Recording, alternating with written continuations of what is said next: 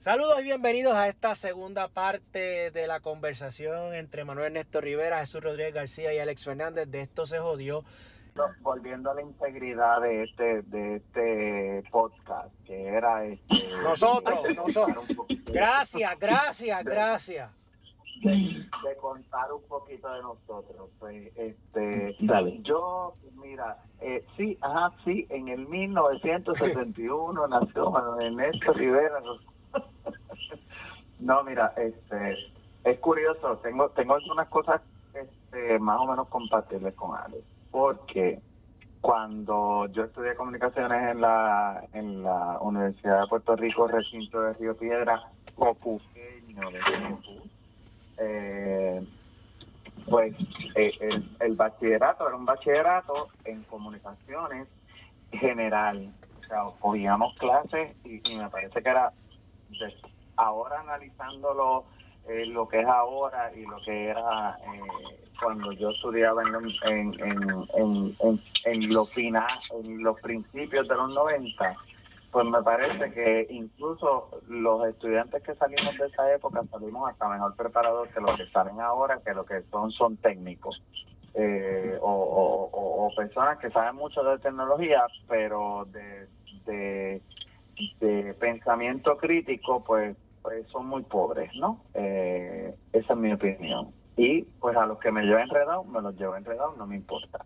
El, el caso es que en, en, los tiempos en que yo estudiaba, que el bachillerato era un bachillerato general en comunicación pública, nos daban clases de relaciones públicas, de publicidad, de producción de televisión, de periodismo, de ética, de fotografía y aprendimos de todo. O sea, salimos eh, preparados para trabajar en cualquier rama de las comunicaciones. Luego entonces este, trataron de hacer las especialidades un poco más específicas en, en, en, en, verdad, si eras de producción, pues en producción, si eras de periodismo, en periodismo, si eras de publicidad, en publicidad, si eras de relaciones públicas, en relaciones públicas, y pues esa gente es muy especializada en esas áreas en las que estudiaron, pero no dan el grado en cualquier otra área, ¿verdad?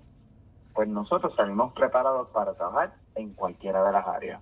Ah, que ahora es que, por ejemplo, si fueras este relacionista público, pues tienes que tener una licencia en relaciones públicas y, y, y, colegiarse, etcétera, con algunos que otro invento que, que ha hecho el PNP en la gobernación, que descolegiaron a los, al colegio de abogados porque había una cantidad de de abogados PNP que no se sentían representados por el colegio de abogados y abogados de Puerto Rico y entonces hicieron la asociación de abogados y los descolegiaron. Pero entonces tenemos un colegio de barberos algo que es incomprensible pero bueno pero existe un colegio de barberos y existe un colegio de generacionistas públicos etcétera. Nada que es lo que el PNP no puede dominar pues eh, no se descolegia.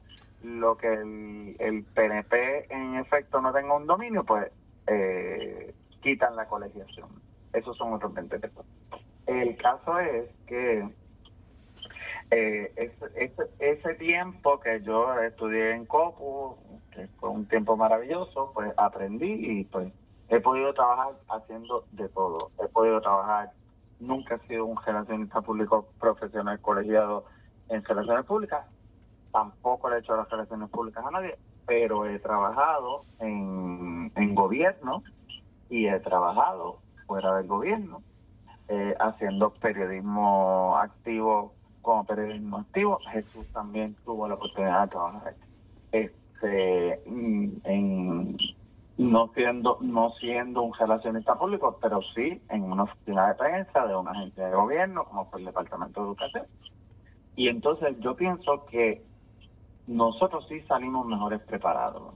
Eh, cuando estudiamos en, comunicación pública eh, en ese tiempo donde el bachillerato era, general, que uno pues aprendía de todo y, nos daba, nos dieron unas herramientas básicas eh, que sirven para poder hacer una buena función en cualquier lugar. Y además teníamos pensamiento crítico, algo que era siempre, que ha sido siempre la guerra entre los desagrados corazón que estudian comunicaciones, que preparan técnicos, y los que estudian en, en la UPR en Río Piedra, o en el programa en Arecibo, o en otros programas de la UPR de comunicaciones que preparan gente que tienen pensamiento crítico.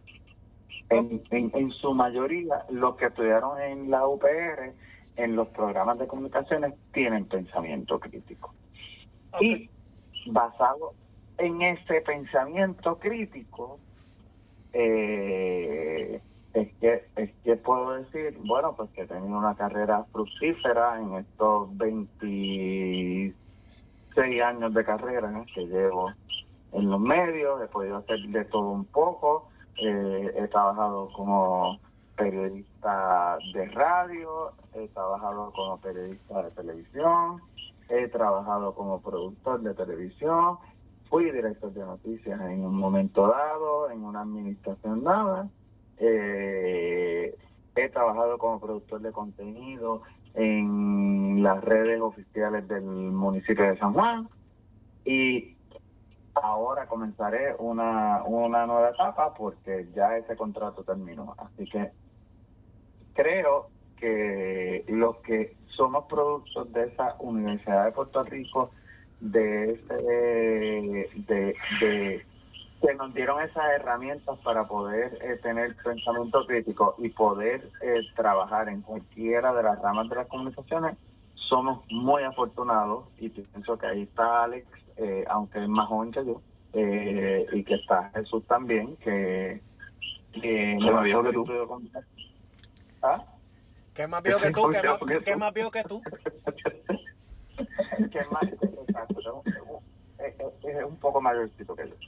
Así que, eh, nada, que uno, uno es producto de todo lo que uno aprende, de todo lo que uno vive. Eh, yo soy eh, nacido y criado en Bayamón, pero mi familia materna es de Comerío, mi familia paterna es de Corozal, o sea que tengo el campo dentro de la vena de la ciudad Así que soy campo y ciudad en una misma persona y puedo ser eh, bastante crítico en, mi pensamiento en algunas cosas y también puedo ser bastante campesino en otras, así que eso, eso es una dualidad interesante en mi persona.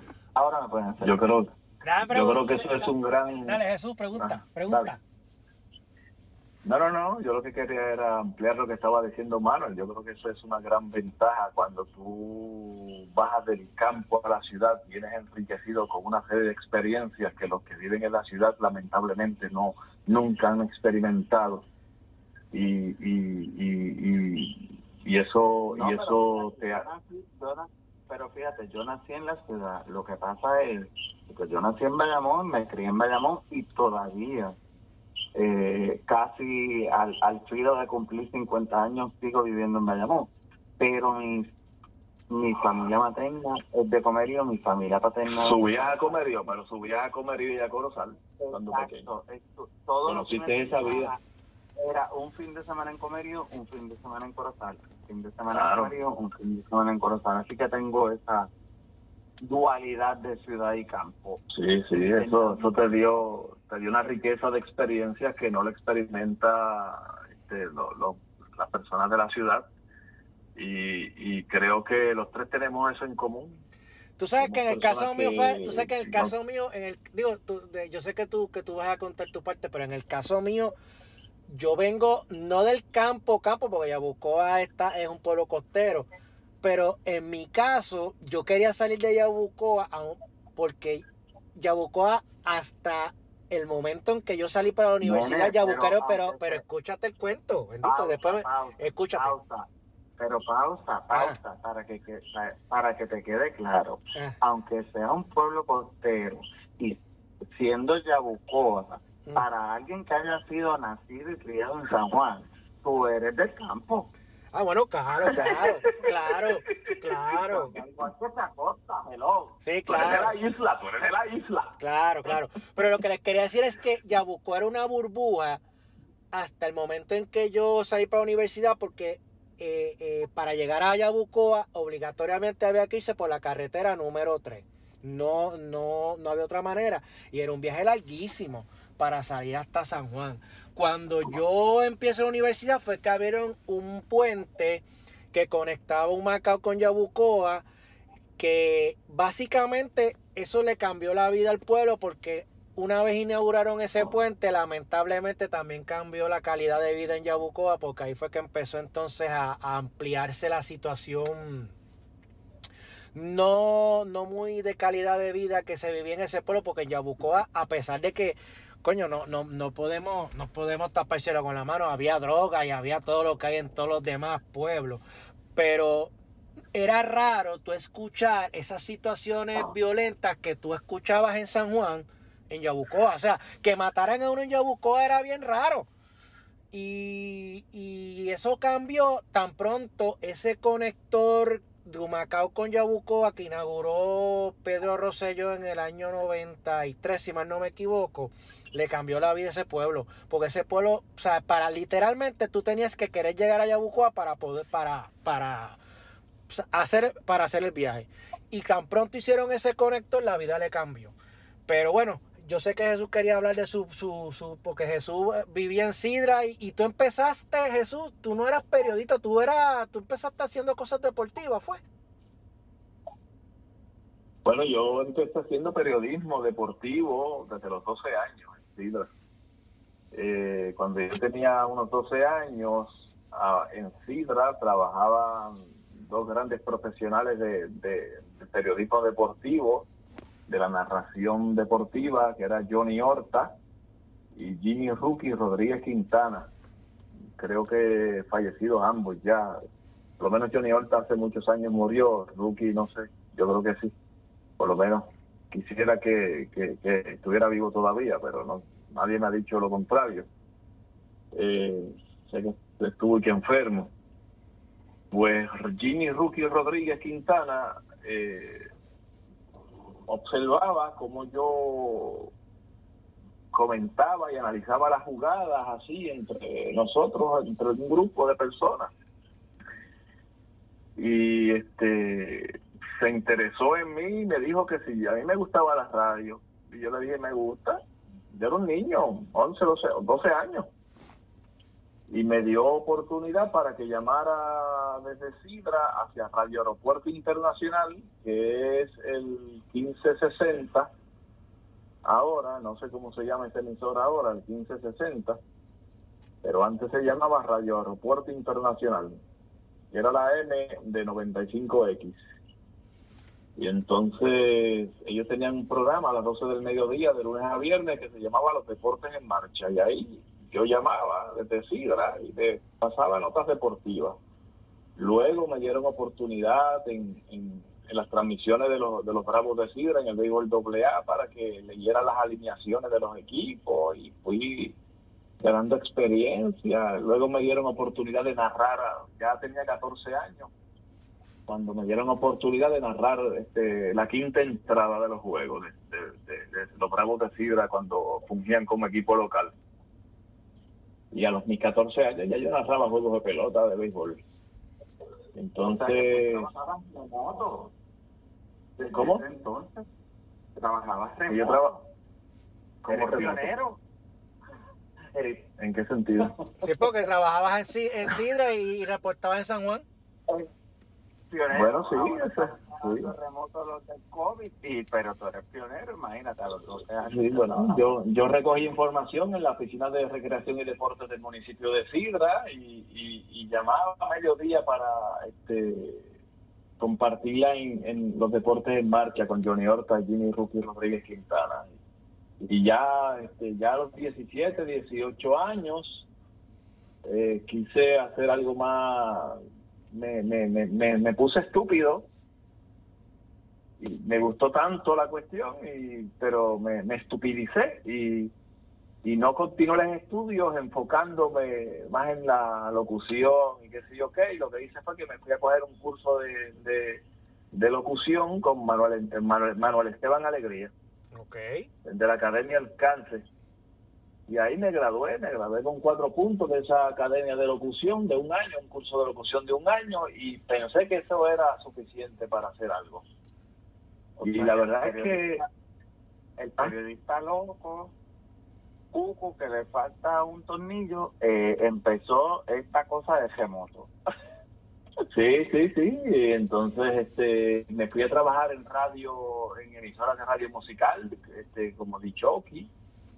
Estuve en radio musical en el 97.7, lo que es Nueva Vida ahora. Esta emisora que es de Sidra, sus licencias son de Sidra. Allí fui jockey como un año, luego pasé a Radio Ley en Calle y luego vine acá a Salsa 63 en San Juan, este, que luego fue QS, pasé de ahí a Estereotempo, luego a Salsó, bueno, he corrido el Dyer, de arriba abajo a NFM. Y entonces, si me preguntan lo que me preguntó un amigo una vez, pues este, me veré obligado a contestarle este, lo que le contesté ese amigo este, un amigo, yo contándole esta historia a un amigo, me preguntó que por qué yo había corrido tanto. y yo le dije, porque no le lambo, no le lamo el ojo a ningún jefe. Este, y entonces, este, bueno, pues este, seguí por ahí. Después, siempre me gustó el periodismo, pero me gustaba también eso de animar y, o sea, de, de jockey, qué sé yo qué, maestro de ceremonia hasta que un día eh, me cesantearon de una emisora de radio. Yo siempre decía, desde, muy joven, yo decía que cuando ya este, yo sea más adulto, yo me, iba a dedicar a las noticias, a leer noticias y al, mundo noticioso. Pero como era joven, pues me dediqué al asunto de presentar música en radio, o sea, de jockey, este, eh, digamos, a presentar discos este, como eh, Poder Salsero para todo Puerto Rico, esta es Salsa 63. A mí me decían Jex, a mí Manuel Esteban Alegría me, puso Jex, J-E-X, Jex Rodríguez, que era una abreviación de Jesús. Y entonces, este, pues yo me dediqué a eso, a presentar música de jockey, recorrí por ahí varias emisoras, ahí aprendí a hacer de todo, aprendí a hacer producción, a grabar comerciales, y cuando me votaban de jockey me recogían por locutor comercial. Cuando me votaban de locutor comercial me cogían como técnico de producción. Siempre tuve empleo en la radio hasta 1993 más o menos. En el 93 aproximadamente, que me cesantearon de una emisora de radio y estaba tan cansado ya de ese mundo este, trivial de la música, de estar presentando música sin nada, ya, ya estaba madurando lo suficiente para entender que podía aportar de otra manera más positiva al país que estar presentando música y decir estupideces por radio.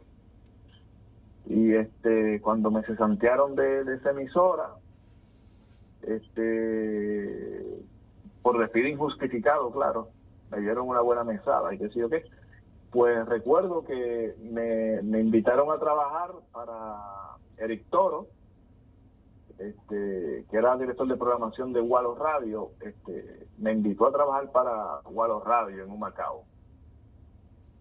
Y este, allá llegué a unos acuerdos allá con Wallo Radio y empecé a leer noticias por primera vez allá en Wallo Radio. ¿Y tú bajabas de San Juan a, o de Sidra a Humacao? De Santurce, de Santurce, yo vivía en Santurce, ya yo estaba casado, tenía mi niña pequeña de dos o tres años, y bajaba a Macao a leer noticias a las 5 de la mañana, oye, no te pierdas esto, no se, no se, Mira, no pierdan esto. Ah.